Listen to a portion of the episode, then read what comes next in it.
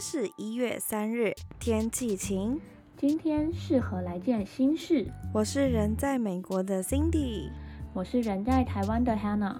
欢迎大家来到 TA Diary 九四的台美日记。想更是我们的人呢，可以到试播集听听我们创造频道的故事。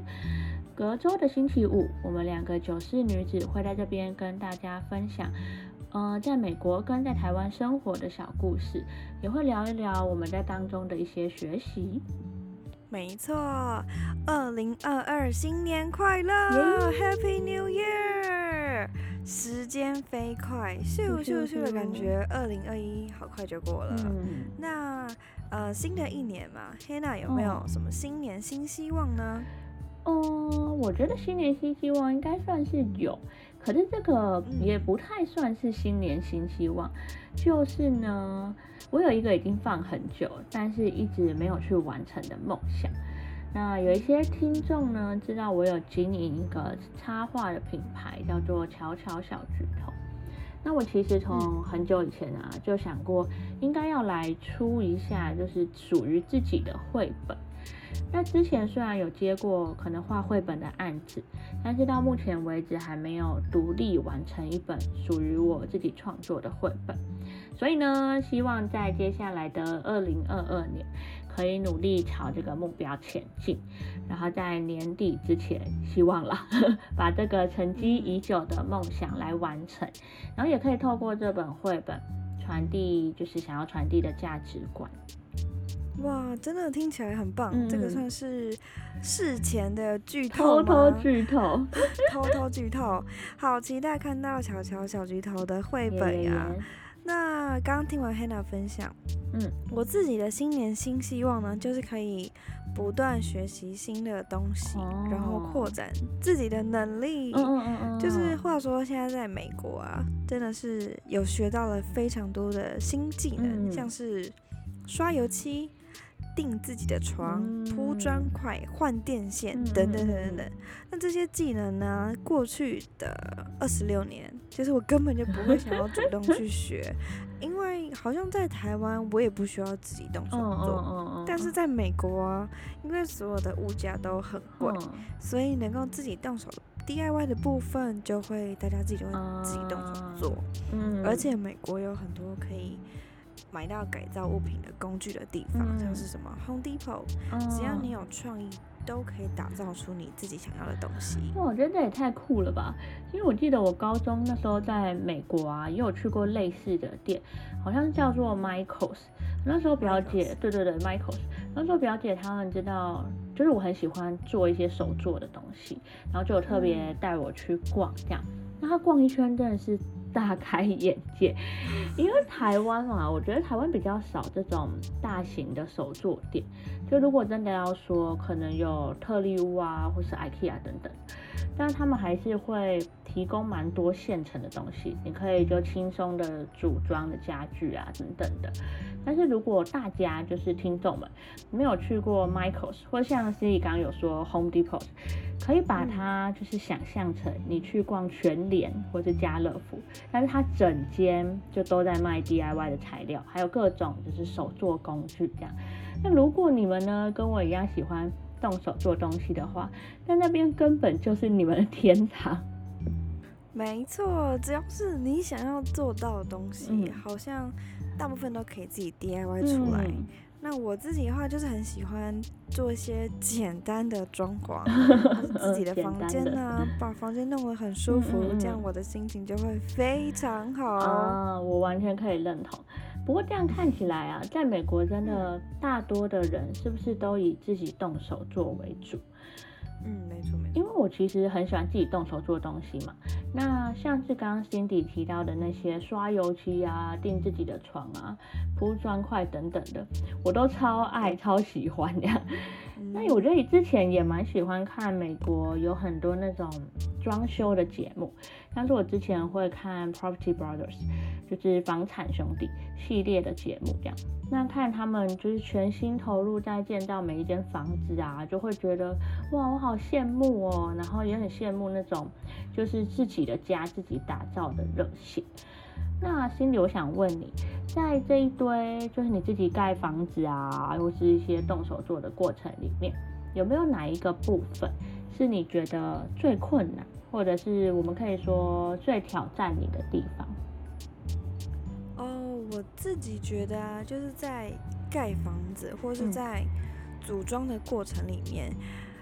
有一个比较难的，就是你要很仔细，就是以床来讲哈，我刚刚前面有说到，我们自己在订床，就是你要知道怎么用几块木板就订出很稳固的床，总不能就是睡一睡，然后床就垮嘛，这样有点太恐怖了。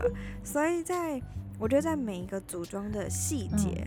就是要非常小心，像是什么量尺寸啊，或者你螺丝有没有锁紧啊。那除了就是组装之外，组装的仔细之外，我自己觉得还有一个就是工具的使用方式。哦，因为像是美国，就是真的各种工具都有，我就一直会看，嗯，我的朋友一直拿各种工具出来，然后。我就是哈，整个傻眼，就是 怎么有一个工具，怎么有工具？所以呢，各种工具就会看你能不能正确的使用它。那如果使用的好，就是可以可以让你整个组装的过程更方便。那如果使用不好呢，那就是很不方便嘛，而且很容易受伤。所以我觉得。组装的仔细跟使用工具吧，但是我真的觉得蛮蛮难的，真的真的真的很不容易。不过要完成一件事情啊，就不管是组装家具或者是其他人生当中的事情，有时候真的不是很努力或者很卖命就够了，也要找到正确实力的方法，然后付上的时间啊代价啊，才能发挥到最好的成效。而且听 Cindy 在分享这些组装动手做的细节啊，就觉得你这次真的是完全跨出舒适圈，跨一大步。对对对，对啊。那在这些组装或动手建造东西的新体验啊，我是说这个过程里面，让你最印象深刻，或者是有没有哪一个体验啊，是你觉得最特别的？嗯，刚刚就之前有跟 Hannah 分享到，嗯，就我来美国后。做了很多东西嘛，定床啊什么之类，刷油漆。那想特别跟大家分享，就是我最近前阵子在协助做我家后院的小故事。那因为现在就是已经从夏天慢慢慢慢秋天，然后冬天到了，所以现在是加州的雨季，就是很常下雨。所以老公就想要做一些后院的小工程，就请我一起帮忙。嗯，那我一开始呢就有跟大家分享过，我就是。都不会做这些，所以我就很怕会搞砸之类的，然后也有可能会当个帮倒忙的小助手，所以，呃，我就是需要 很多的鼓励。然后我们所有的事情都是一起的，像是什么搬砖块啊、弄水泥、摆砖块，就是一步一步的来完成，然后是一起的，所以。我就觉得哦，也是很棒。嗯，然后虽然东西这些东西看起来就是好像也没有到很难，就是有点简单，但其实做起来都非常累哦。哦，虽然累了，但成果也很棒。然后我自己觉得这第一次尝试嘛，所以虽然不是最完美，但是我自己还算是 OK，蛮满意的啊。我觉得很棒哎，就像 Cindy 刚刚最后讲，虽然没有达到完美。但是对成果自己是相当满意，那应该也会对自己做的事情啊这些成果很有成就感吧。而且是你前面有分享到，在台湾的时候，其实可能因为就是你不太需要自己动手去做，所以根本不会想要主动去学这些事情跟工作。但是到了不同的环境，其实也就 push 你有完全不一样的突破。嗯，在这些就是看似很简单的工程里啊，我觉得每一步对我来讲都是大突破。就是在台湾，就是完全没有这个机会来这边，就是要每一天每一天都有更多更多不同的突破在等着我。我很喜欢你刚刚讲到，就是有些事情看起来是很简单，但是要去完成的当中所跨出的每一步都是一个突破。就让我想到圣经当中有一个经文，是在诗篇一百二十六篇五节，他说：“流泪撒种的必欢呼收割。”那有时候真的是要去冲撞、去突破，然后去流汗跟努力吧，才能赢得美好的成果。那像是我刚刚有提到说，我之前有接过绘本的案子嘛。那因为我本来比较常画的图都是比较小巧细致的路线，所以很多作品的可能作品尺寸啊长宽都不超过一把尺，就十五公分这样，对，是蛮小的作品。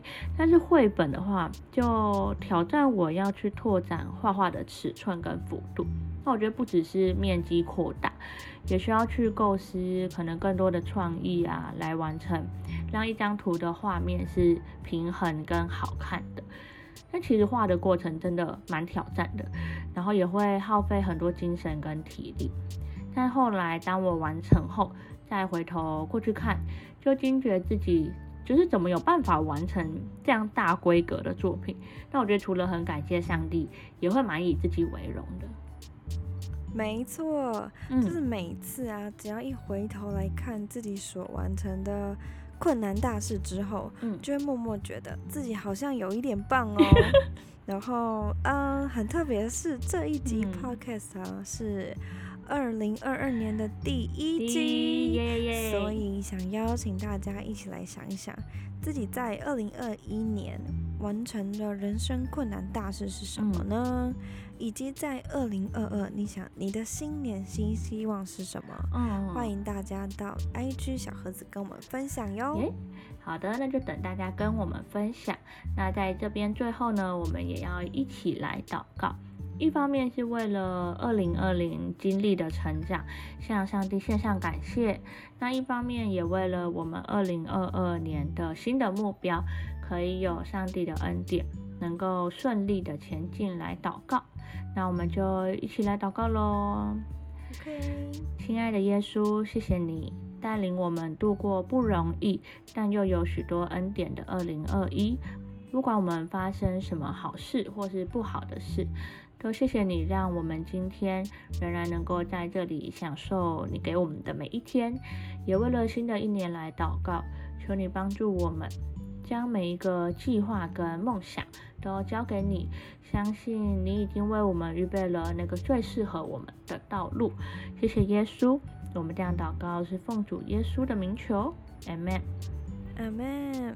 谢谢你收听今天的 TA Daily，最后别忘了为今天来件新事。